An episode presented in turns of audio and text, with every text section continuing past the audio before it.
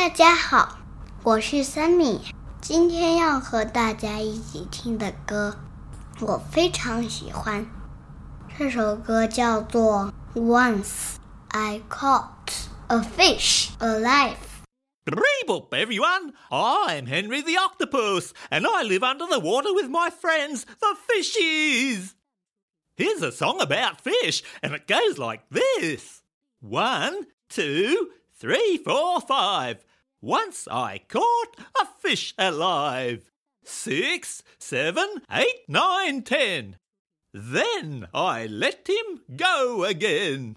这首歌讲的是一个小朋友去钓鱼，他钓了很多鱼，有 one, two, three, four, five, six, seven, Eight, nine, ten，总共十条鱼呢。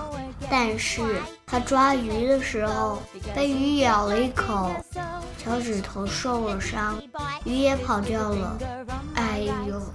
被鱼咬了，好痛哦！One, two, three, four, five. Once I caught a fish alive. Six, seven, eight, nine, ten. Then I let him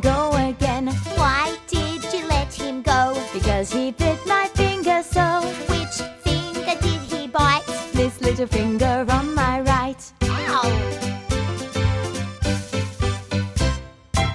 小朋友们，你们记住一二三四五六七八九十的英语了吗？再跟我说一遍吧。One two three four five six seven eight nine ten。今天的儿歌和单词就是这些啦。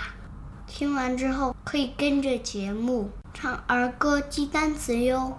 谢谢收听，再见。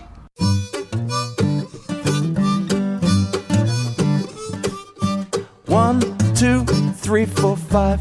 Once I caught a fish alive. Six, seven, eight, nine, ten. Then I let him go again. Why did you let him go?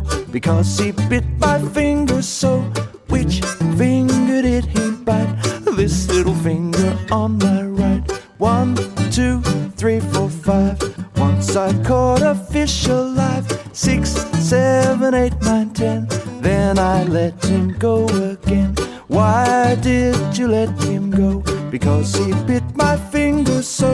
Which finger did he bite? This little finger on my right. Let's count our fingers.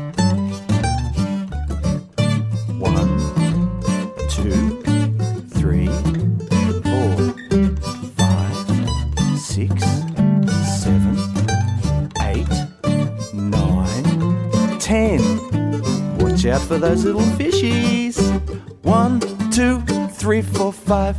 Once I caught a fish alive. Six, seven, eight, nine, ten. Then I let him go again. Why did you let him go? Because he bit my finger so. Which finger did he bite? This little finger on my right. This little finger on my